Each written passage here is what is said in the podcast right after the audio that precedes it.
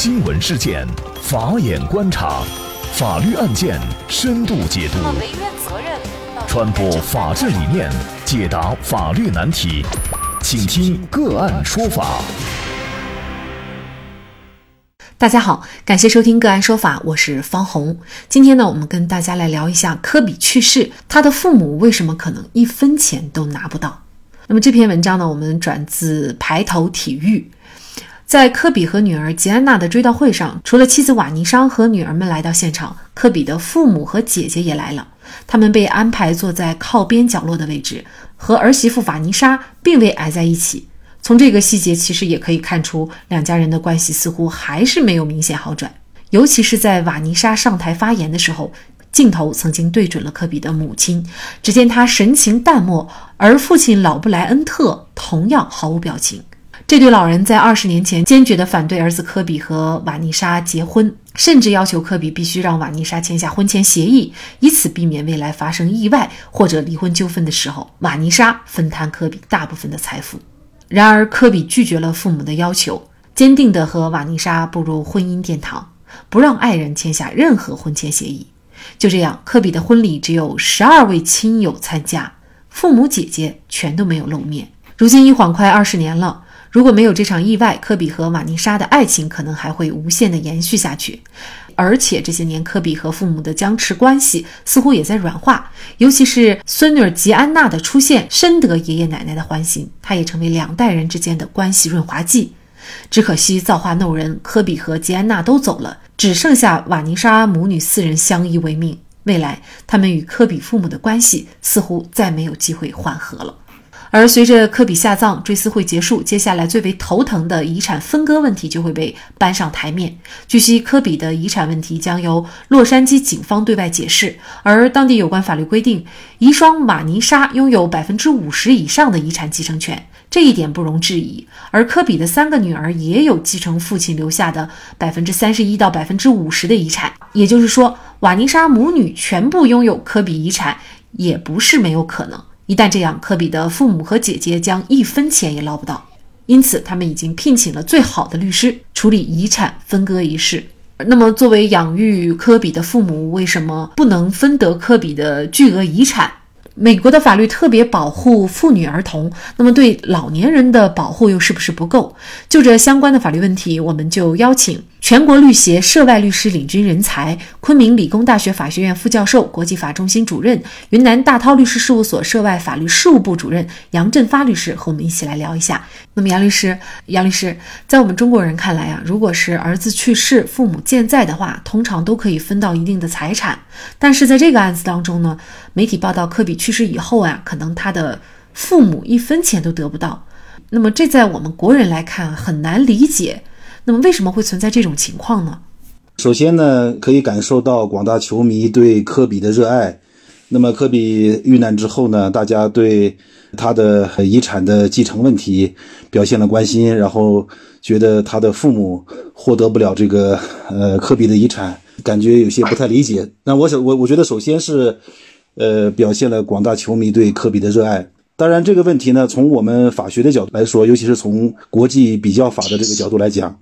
呃，这个还是很容易理解的。对于这个不同法系的国家的国民来说，每个国家的这个法律都与它的国情以及这个国家的历史以及法律的渊源是相适应的。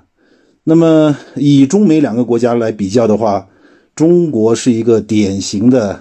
我们叫做族群化的国家，它的族群化非常明显。什么意思呢？也就是说，我们中国人有叔叔、有舅舅、有娘娘、有姑姑。美国人在血缘上他是有的，但是他的名称上是没有的。那美国人他的叔叔和他的姑父是一个单词，他的娘娘和他的姑姑是一个单词。那么我们很容易理解，美国是一个小家庭为主的这样一个社会和国家。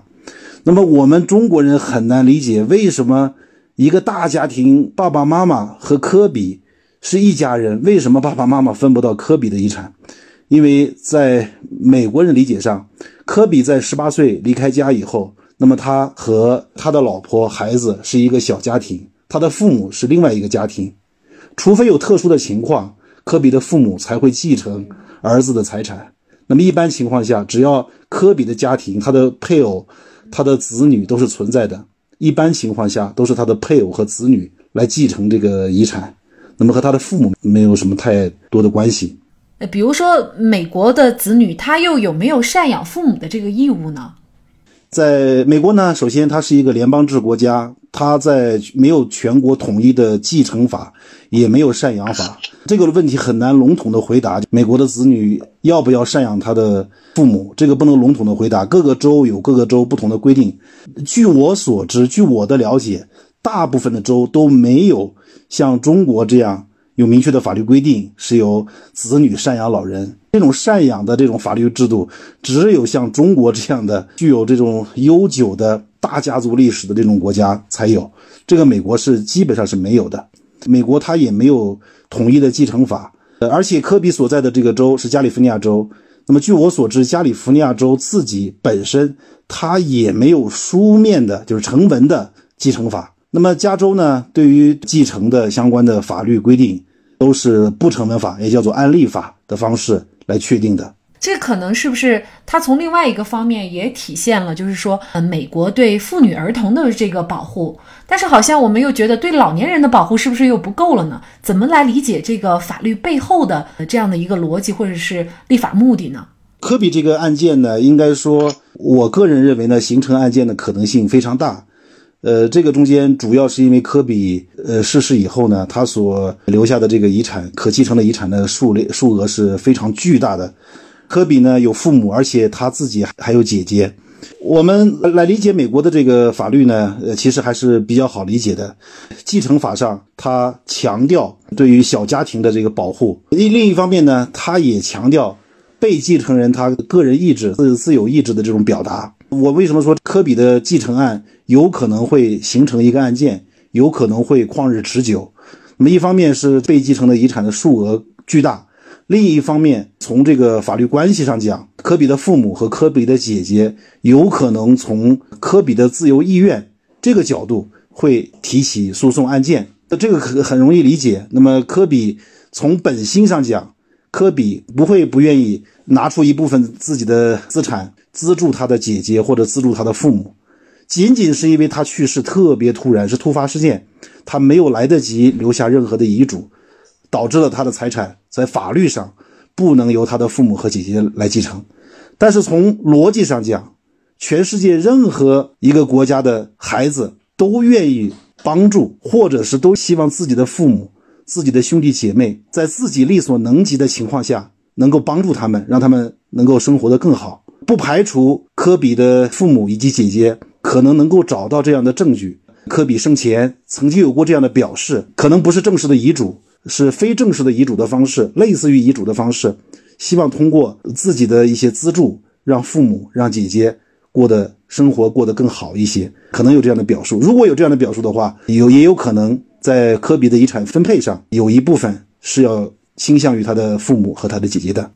嗯，其实并不能说他的父母和姐姐得不到科比的遗产，也就是说，他不像在国内说一定你要有一个正式的遗嘱，而且这个遗嘱还一定是合法有效的。那么，即便科比他没有这个遗嘱的话，也可以通过他生前的在各种场合的一些语言上的这种表达、表示或表达，甚至是行为上的，都能够以此为据争取到相应的财产。对这个可能性是比较大的。那么现在这个案件在美国国内呢，也引起了很多的学界的一些关注。当然呢，从一般的判例上讲，从这个法理上来讲，科比的父母以及姐姐能获得的遗产的这个数额是非常有限的，甚至也有可能获获得不了。但是从理论上来讲，他们是有机会获得的。这种法律制度呢，呃，一方面体现了美保护小家庭社会结构，另一方面呢，也体现了。美国这样一种注重呃社会福利以及注重老年人的这个生活保障，啊，它有完善的公民的养老金制度以及补充养老的一些制度。那么从这这一方面呢，也体现出就是美国的老年人呢，他不会特别像中国的，尤其是中国现在还有大量的没有纳入到养老、从事市民养老养老范畴的这样一些农村居民，那么他们可能更多的希望通过养儿防老。多生孩子来防养老这样的一种方式，还是属于这种农业文明向工业文明转变过程的一种 一种思思维方式。这个和美国它已经长时间进入工业文明这样一种思维方式和国家的治理结构，包括法律的现状，还是体现了比较大的一种差异。可能就像，比如说美国的这个孩子，他一旦到了成年以后，那么基本上他就要独立。那么父母呢，基本上呢，可能在经济上就不是特别的去资助他，甚至呢，他都有可能就是搬离父母的住宅。可能这个道理一样，就是如果孩子也一样，孩子成家了以后，那么他跟父母的这个关系也是表现的就更加独立一些了。事实上呢，如果是说科比的妻子，包括科比的女儿，如果跟科比父母的关系比较和谐的话，我想啊，从人情来说，从科比的角度来说，那么作为儿媳的话，可能他应该呃主动的或者给父母一部分啊。但是据说两个关系不太好，或者是说儿媳不让步的话，那么非常有可能科比的父母和姐姐就会起诉啊，即便。他们有可能得不到，或者呢是得到的非常有限的科比的遗产。对对，而且我从另外一个角度讲，就是呃，我认为呢，从呃美国的这种传统来讲，他们把法律和人情是分得比较开的。有可能这个案件呢，在法律上，科比的父母或者姐姐可能败诉，或者是大部分败诉的可能性比较大，但是在人情上，科比的配偶。呃，和科比的子女可能会从另另外的方式来帮助他们的爷爷奶奶或者是几位姑姑，这种可能性是比较大的。我们很容易理解，就是在美国的这样一种习惯，孩子在成年十八岁成年之后，在经济上往往是很独立的。我们看到历届美国的总统，在他读书期间都是要通过贷款，然后才能完成这个学业。那哪怕他的父母再有钱，大部分的美国总统在读书期间都是独立自主的。但是这个不妨碍说，子女长大之后，他们用另外的方式在感情上安慰他们的父母，或者是带引号的赡养他们的父母。那么这个赡养更多的是从情感的角度，那么不是从这个物质的这个方面。确实，像科比的父母或者是姐姐啊，一旦提起诉讼呢，那肯定是旷日持久，那么也耗金钱、耗时间、耗精力啊。如果呢，大家私下里达成一个和解，因为毕竟其实，在我们理解，他们还是一家人啊。尤其是在父亲没有的情况下，可能爷爷奶奶也寄托了很多对这些孩子的这种感情来说，也寄托了更多的对自己儿子的这种情感啊。我们希望这个案件呢有一个圆满的结束，我们也希。希望，呃，科比他在天之灵能够看到他的他的爱妻、他的孩子与他的父母、他的姐姐们和平的相处，不要因为巨额的财产，呃，让一家人反目成仇。那么，希望这个事情、这个案件有一个圆满的结论。最后，我们用我们法学人经常说的一句话：法律之内应有天理人情，不能让这个冷冰冰的法律成为阻碍亲情交流的一个障碍。那么，科比曾说：“事关篮球，我无所畏惧。”记者问科比：“你为什么能够如此成功呢？”科比反问：“你知道洛杉矶每天早上四点钟是什么样子的吗？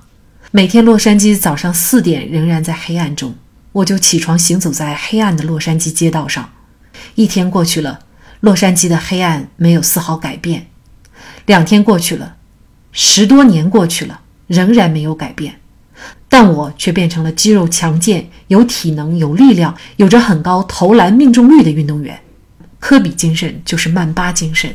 曼巴精神就是从不退却、从不放弃、从不认输、忍辱负重，在逆境中坚强，在困难中努力创造奇迹。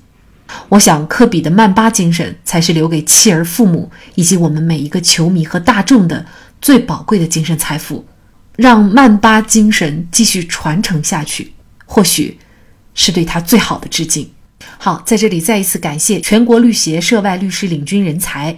昆明理工大学法学院副教授、云南大韬律师事务所涉外法律事务部主任杨振发律师。